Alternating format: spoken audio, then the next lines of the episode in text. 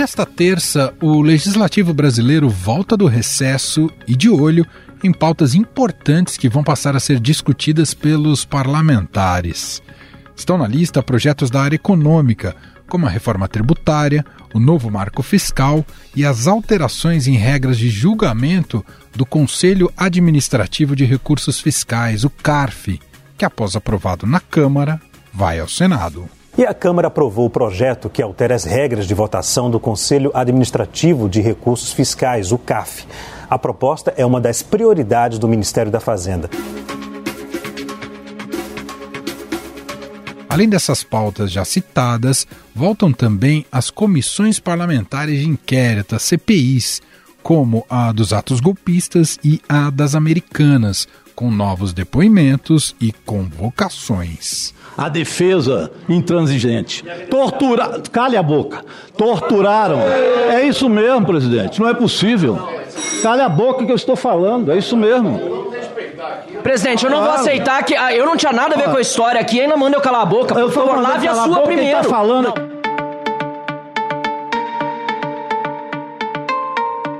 Já está agendada para amanhã a instalação de uma comissão especial que vai analisar a PEC que anistia partidos políticos por prestação de conta irregular e descumprimento de cota para mulheres e negros nas últimas eleições.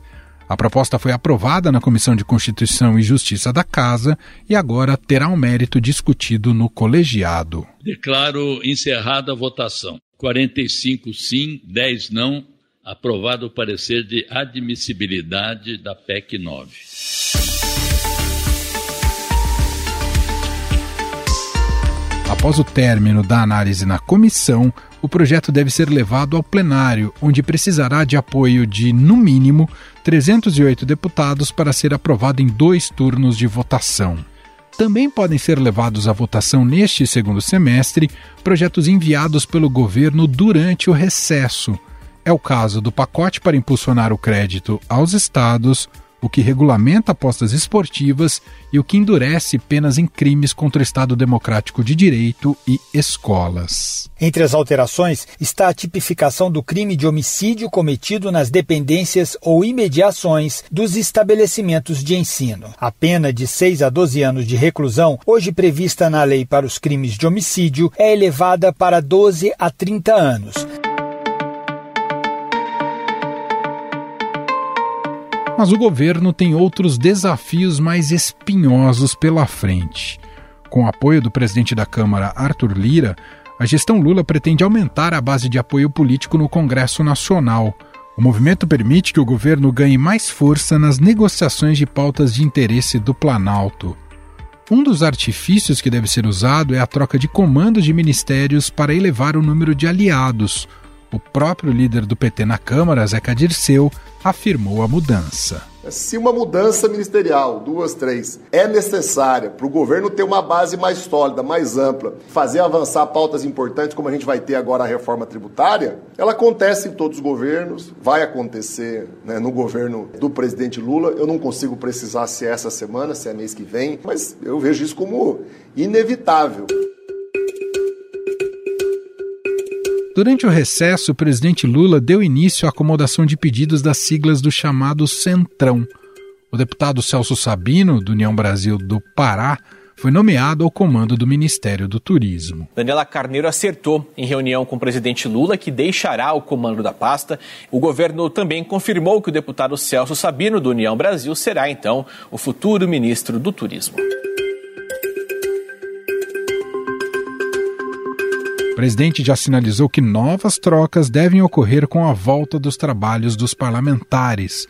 Tudo isso para que o governo consiga aprovar pautas importantes, principalmente na área econômica. Isso me dá muita tranquilidade né, de saber que nós vamos concluir esse semestre, né, quem sabe com a Câmara dos Deputados tendo é, se manifestado a respeito do, das duas matérias e o Senado, pelo menos, em termos da questão do marco fiscal. O arcabouço fiscal é um projeto vital para os planos do ministro da Fazenda, Fernando Haddad, e uma aprovação desidratada tem o potencial de exigir um ajuste de rota para a equipe econômica. Outra pauta importante para Haddad é o PL do CARF, que está nas mãos dos senadores. O voto de Minerva pró-União em julgamentos tributários pode dar 50 bilhões de reais ao Tesouro, montante considerado fundamental para o ministro da Fazenda cumprir a promessa de déficit fiscal zero no ano que vem. CARF, marco fiscal e reforma tributária são essenciais para o Brasil dar um passo na direção correta. São projetos estruturantes que vão, inclusive, ajudar a fechar o orçamento com resultados fiscais consistentes, o que vai permitir equilibrar a política monetária, que está descalibrada, e nós vamos tomar as medidas para ajustar isso e fazer o país voltar a crescer. Além disso, a articulação política do governo vai se dedicar no Senado a aprovar a reforma tributária, enxugando o que vê como excessos chancelados pela Câmara. Afinal, como o governo pretende ampliar sua base no Congresso, ministérios mais estratégicos podem ser rifados nesta negociação? Sobre o assunto, vamos conversar com cientista político e coordenador do blog e podcast legislativo do Estadão, Humberto Dantas.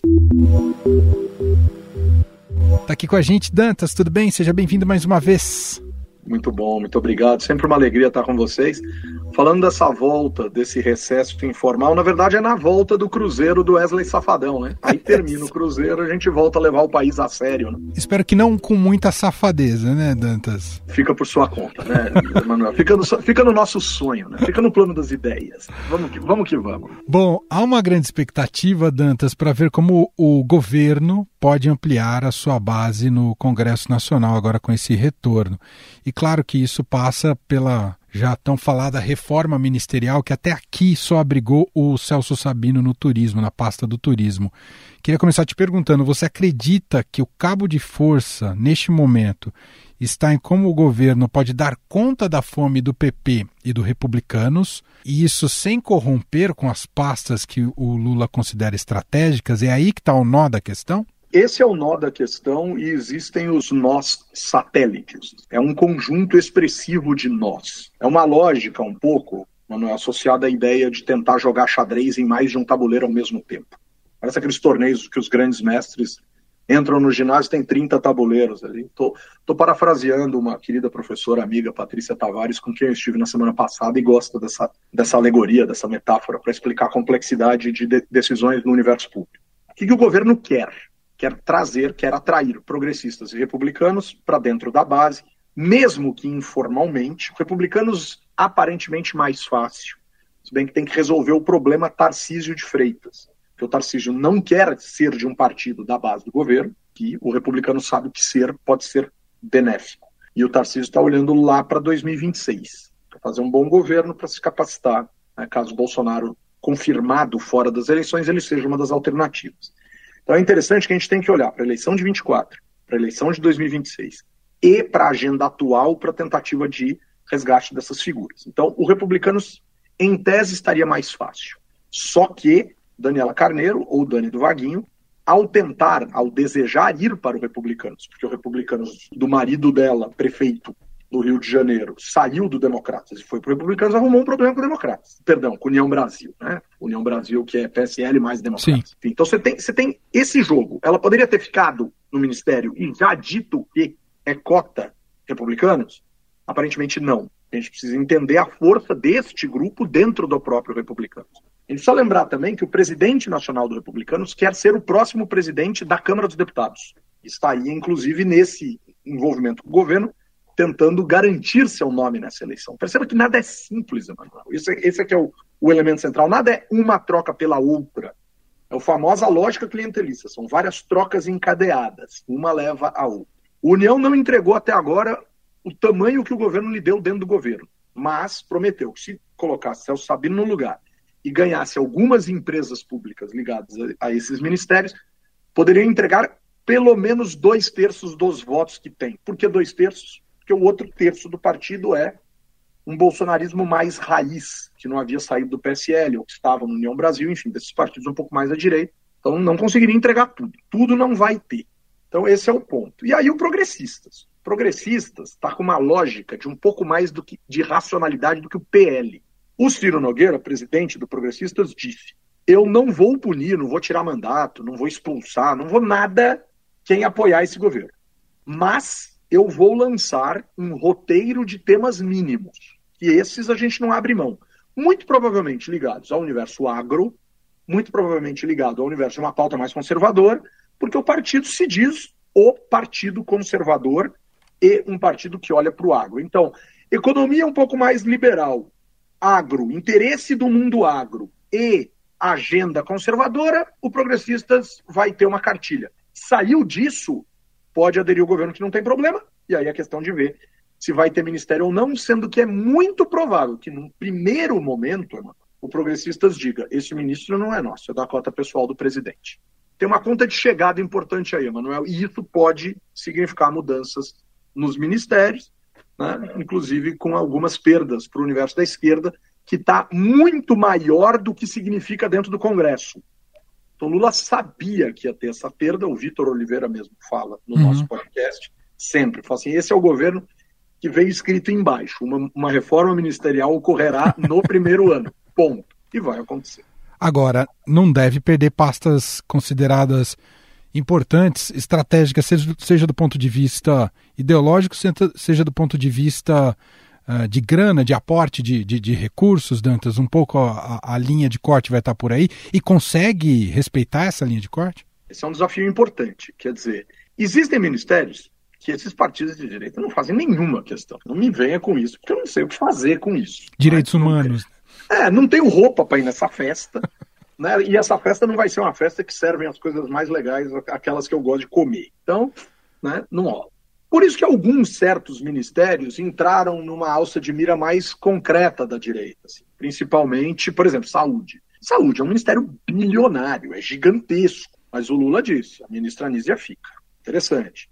Educação até agora ninguém vai, ninguém parece capaz de se arvorar para cima do Camilo Santana, mas o Ministério de Wellington Dias, que é um ministério importante para as políticas sociais por conta do dinheiro, esse é um ministério que Sim. pode entrar no campo da negociação. Agora, quem fica com isso?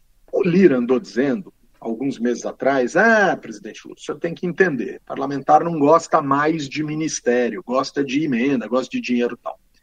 Ele só diz isso porque ele não controla ministério, ele controla o dinheiro. Agora, é verdade também que existe um padrão um pouco diferente. O ministério, talvez para alguns, já não seja mais tão interessante e esse dinheiro talvez valha muito a pena. O Lira, ele tem uma mente, um olhar aguçado para o dinheiro. Ele gosta de dinheiro. Quem não gosta? Né? Mas ele gosta muito. É só a gente olhar para esse escândalo recente da semana passada que o Estadão deflagrou, né? História da distribuição dos royalties para cidade que não tem royalties. Ele recebeu, o lobista mora, o pai dele recebeu dinheiro na prefeitura do pai dele, que não produz nada, não, não produz nem, nem barril de feno, imagina de petróleo, enfim.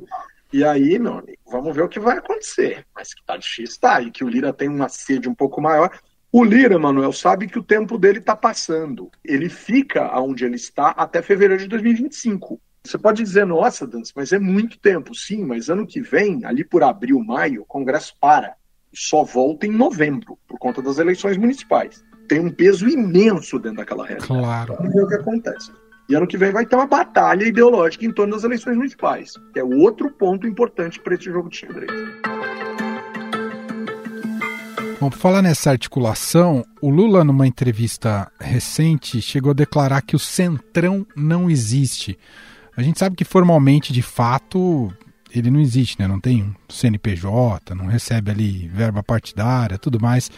Mas sabemos também, Dantas, que essa massa, digamos, vou usar o termo aqui, não sei se é o mais correto, essa massa independente ocupa um papel decisivo na definição dos rumos da casa já há algum tempo.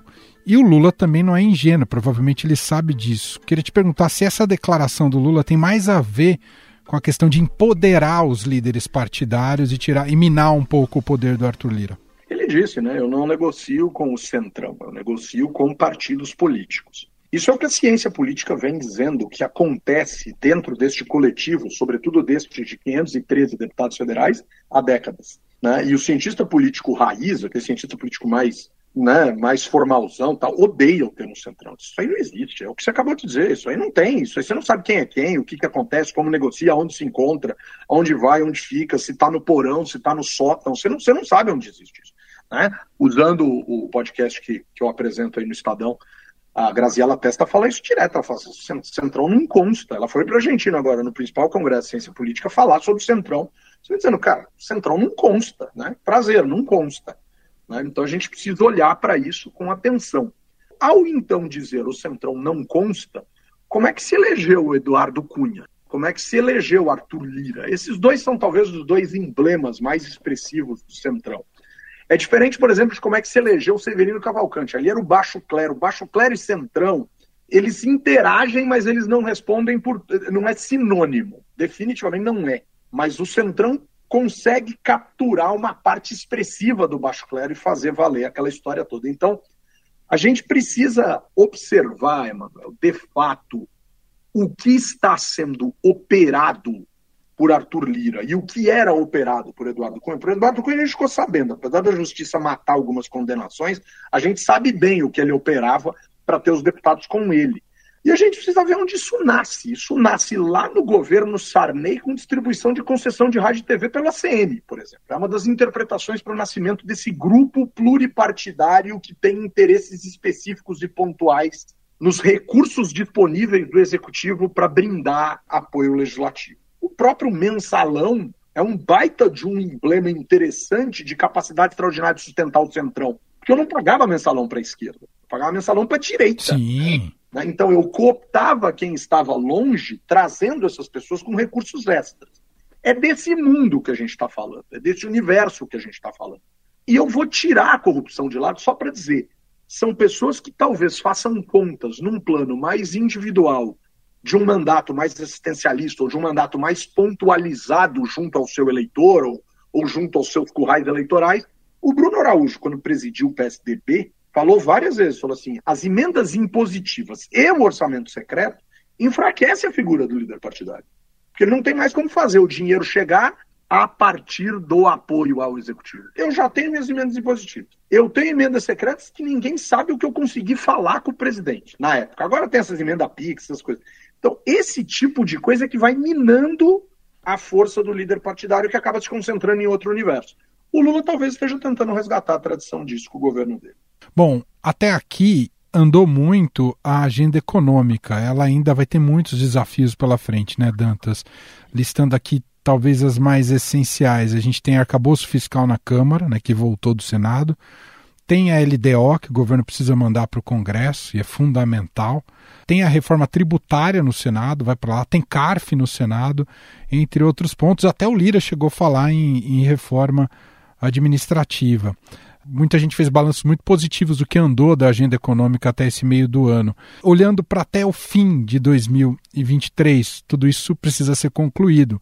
E já é uma série de penduricalhos, jabutis, estão é, criando exceções, enfim, para aquilo que o governo precisa, né? aquilo que ele se comprometeu, né? zerar déficit público. Como é que vai conseguir chegar, fechar essa conta? Vai depender mais de quem? É do próprio Lira mesmo, Dantas? Ou é do Haddad, que tem se revelado um bom articulador, ou do presidente Lula? Então, acho que um pouco de cada um. O Haddad foi escolhido numa pesquisa divulgada semana passada do Congresso em Foco por aqueles um pouco mais de 60 parlamentares que eles consideram as maiores lideranças dentro do Congresso Nacional, ele foi escolhido o melhor ministro, o ministro que está se saindo melhor, o tal mercado, que a gente não sabe lá dizer exatamente o que é, né, e quem significa, quem representar, mas atores do mercado financeiro, do mercado econômico, do mercado real, etc. tem falado bem do Haddad. O Haddad não articula bem sozinho, eu acho que isso é muito importante. O triângulo Haddad, Simone Tebet e Geraldo Alckmin é muito importante para esse governo. Porque esse, para mim, é o triângulo de sinalização de uma política mais conservadora do ponto de vista econômico, que é necessária para conter alguns arroubos da esquerda que não terão espaço nesse governo por conta do Congresso Nacional. Então, acho que esse triângulo, se ele estiver funcionando bem, o governo está bem em relação a determinados uh, setores da lógica econômica. Enquanto esse triângulo estiver bem. Agora, suponhamos que a Simone Tebet falasse assim, ah, essa coisa do Pokémon uh, goela abaixo, para mim é, é, impossível eu estou pedindo as contas, eu ficaria preocupado. Então, assim, Simone Tebet, Geraldo Alckmin e Fernando Haddad formam o triângulo da sustentabilidade do governo com, em diálogo com determinados setores da sociedade. Setores esses que ou votaram em Lula desconfiado ou votaram em Bolsonaro. Aí seja desconfiado ou por convicção. Lula tem um problema verborrágico grave associado ao fato de que o que ele fala ele não assina. Serei o presidente da pacificação do país. Não é pacificador. Né? Não se usa as palavras que ele usa para qualificar a oposição se dizendo pacificador. E é do universo dele. Ele é um sujeito de conflito. Né? Quem não se lembra dos oito anos dele no poder não tem memória, ou ganhou muito, ou se sentiu muito beneficiado pelo poder público e resolveu ignorar o que Lula falava. Lula falou muita bobagem durante oito anos, de forma muito agressiva. A simples frase nunca antes visto na história desse país uh, fazia o elo perdido entre Lula e Pedro Álvares Cabral, né? como se não existisse nada assim, no Brasil antes dele ter chegado à presidência da República. Então não é bem assim que funciona. Então, Lula é complexo, e, ao mesmo tempo, ele sabe, ele é pragmático e ele sabe o que ele precisa fazer para agradar. E ele sabe que ele só vai conseguir imaginar ser ele ou depois das eleições municipais, ou se ele for reeleito, que a gente não sabe se vai acontecer, nem a título de candidatura, que ele já tinha dito que não seria. Então, esse é mais um elemento importante. E tem Arthur Lira simplesmente por ser o presidente da Câmara e por controlar recursos extraordinários. Então, esse triângulo, e um desses triângulos é um triângulo, né, quer dizer, que é o Haddad, Simone Tebet e Geraldo Alckmin, eu acho que esses são os personagens que a gente precisa prestar atenção. Não sem olhar para o Rodrigo Pacheco, que é mais discreto, mas é tão político quanto qualquer um outro que está nesse jogo. E atrás de Rodrigo Pacheco, o PSD, e atrás do PSD Gilberto Kassab, né, que tem um pé em São Paulo, um pé em Brasília, e a gente precisa enxergar esses elementos e como eles jogam. Só para colher uma última análise sua, será instalada já nesse retorno do, dos trabalhos após o recesso uma comissão especial que vai analisar a PEC que pode é, dar justamente, como é que chama, anistia, me fugiu a palavra, perdão, dar anistia aos partidos que não cumpriram a cota de gênero ou de raça ah, nas eleições. Queria te ouvir sobre esse movimento no Congresso. Esse é o tipo de pauta que vai unir gregos e troianos, Dantas? A anistia é um esbulho, é um assalto moral, é uma foice girando no escuro e decepando a moralidade da sociedade, com todo respeito. E não é porque eu quero, é porque assim, combinou-se uma regra, estabeleceu-se uma regra, votou-se uma regra, e está se falando em anistia essa regra. Quer dizer, é a ética da malandragem. Isso é dizer, aquele momento a gente fez e a gente não conseguiu fazer e agora a gente diz que não precisa fazer. Dom Pedro II, no fim do Império, assinou uma regra que dizia assim: esta lei diz que a partir de agora todas as leis anteriores valem. Puxa vida, meu amigo, mas elas não valiam? A sensação é essa, cara, que essa cambada Nesse instante, os congressistas brasileiros se tornam uma verdadeira cambada. Está insatisfeito com o ativismo do judiciário para cima das péssimas práticas de ausência do cumprimento da lei, de cotas femininas e de cotas associadas à presença de negros no, no, no processo eleitoral, não tivessem aprovado a lei lá atrás, ou tivessem rebatido decisões da justiça com leis que contrariassem, e vamos para o debate. Agora, finge que está tudo bem. Um ano depois da eleição, cria um processo de anistiar, isso mostra que o, que o poder público não serve para nada para além de alisar a própria carne. Não fica bom, e mais uma vez a gente vai assistir isso. Não é uma novidade e é muito triste. É muito triste. E depois reclamam que a sociedade está de costas e ficam pedindo mais e mais bilhões de reais para esses fundos eleitorais para conseguirem se aproximar do eleitorado, que quando vê um político, muitas vezes, em muitos casos, corre, pudera. A gente sabe que esses caras fazem esse tipo de atitude, tomam esse tipo de atitude bizarra em relação à sociedade a despeito de partido, de ideologia, de Estado no poder, etc, etc, etc. Quer dizer, fica complexo. Sensacional. Esse é o cientista político Humberto Dantas, coordenador do blog Legislativo aqui no Estadão, que é uma parceria com o movimento Voto Consciente e também coordenador do podcast com o mesmo nome, Legislativo. Dantas, sempre bom te ouvir. Obrigado mais uma vez e até a próxima, meu caro. Bom é falar com você. um grande abraço a todas, todos. E até a próxima. Estou à disposição e sempre muito feliz de falar com vocês.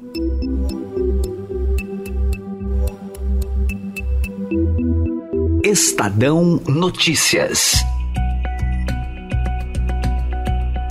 Este foi o Estadão Notícias de hoje, terça-feira, 1 de agosto de 2023. A apresentação foi minha, Emanuel Bonfim. Na produção, edição e roteiro, Gustavo Lopes, Jefferson Perleberg e Gabriela Forte. A montagem é de Moacir Biasi e o nosso e-mail podcast@estadão.com. Um abraço para você e até mais.